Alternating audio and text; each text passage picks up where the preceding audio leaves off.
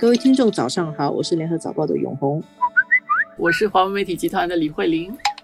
我记得几个月前，我跟慧玲在这个节目上谈到中国跟美国的外交官员有一个非常激烈的会谈，那个是发生在阿拉斯加。然后在这个星期，中国跟美国的外交高官又再一次会谈，这次是在中国的天津。虽然场地变了，人在天津，但是双方还是火光四溢。星期一早上的时候，我看到我的同事从北京发来中国外交部发出来的消息。虽然我没有预期他们会很外交式的谈，但是中国方面放出来的一些话，他的强烈、坚决、很明确的高调的那个态度啊，还是出乎我的意料。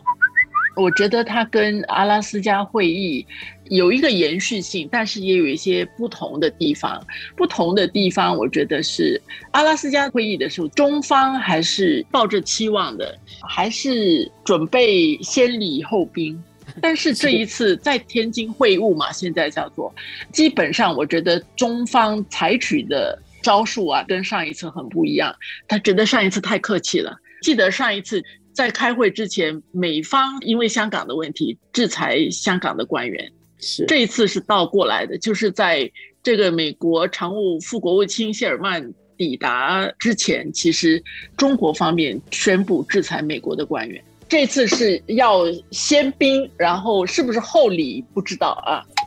然后那天早上有几段话，首先呢，中国有展示了他整个的逻辑，他先骂美国，他说。美国对中国的认知出了问题，把中国当成假想敌和最主要的对手，然后把中国变成敌手，把中国推向敌人的方向。他在讲美国因为出于一个错误的思维，所以呢，美国就提出了一个三分法。其实就是该合作的合作，需要竞争的时候竞争，需要对抗的时候对抗。他说这个三分法呢是一个打压中国的障眼法，然后他否定了美国的三分法，然后又在说美国所谓基于规则的国际秩序呢，都只是为了要为美国自己谋利，然后是要去要别的国家守规则，是丛林法则，话都说得很近啊，都是很猛烈，都是兵，还没有看到梨。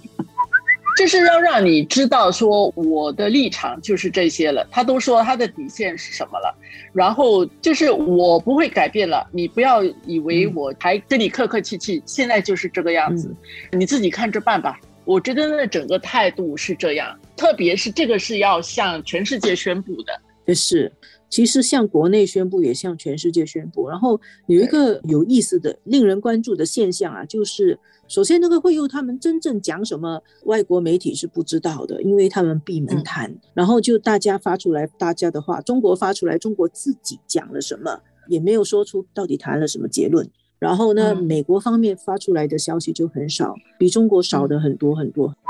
我的第一个问题是。会谈加起来有六个小时，但是六个小时是不是就只谈刚才有我所说的那些？呃，美方当然有也有他的诉求，美方在他们公布的他的发言人所说的里面，美方当然他也会提对中国的一系列他的这些要求，包括新疆问题呀。台湾的问题呀，香港的问题等等，而且他还要表示，他是很勇敢的提会让中国不高兴的这些课题。他也说，这个就是美国的方法。但是这么长的会谈里面，他们具体有谈什么？谈完之后，两方其实都还说这个是非常坦诚、开诚布公的会议，好像感觉还不错啊。中方其实还说这个是坦率、深入。建设性的这样的一个会谈，都认为中美保持沟通非常重要。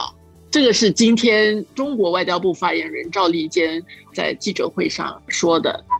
好像都谈不上来，但是你还要不断的对话下去的这个态度本身，我觉得应该双方在闭门真正的会谈当中，还是有一些，我觉得是有一些可以继续谈下去的地方的。嗯，我很同意慧玲说的了。我觉得中国把自己的立场告诉中国国内，也告诉全世界，然后呢，他要求美国调整，否则的话，中国对美的态度不会调整，也不会在美国的打压施压底下。屈服，那美国表现的态度就是美国所宣扬的理念：民主、公平的竞争，还有美国关注的那香港问题，美国也不会退让。可我想他们所说的建设性，就是大家把这些都说开了，然后呢，很透明的把彼此的关切一件一件全部摊出来。这其实从一个很宽的角度来说，也是有建设性啊。